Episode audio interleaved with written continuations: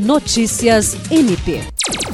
O Ministério Público do Estado do Acre, por meio da décima Promotoria de Justiça Criminal, obteve a condenação de Antônio Gomes Gonçalves Filho, denunciado por ordenar o assassinato dos jovens Lucas Kennedy Freire de Souza e Richard Ximenes Rodrigues. O promotor de justiça Carlos Pescador atuou no júri. O crime ocorreu em dezembro de 2016 no bairro Adalberto Aragão, em Rio Branco.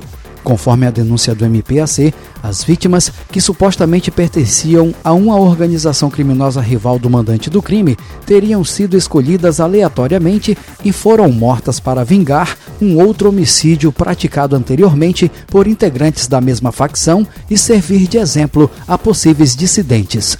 Ainda segundo a denúncia, a mando do réu, três executores levaram as vítimas para o local dos fatos, onde foram agredidas fisicamente, torturadas psicologicamente e em seguida decapitadas e esquartejadas, com a ação sendo filmada para provar a vingança.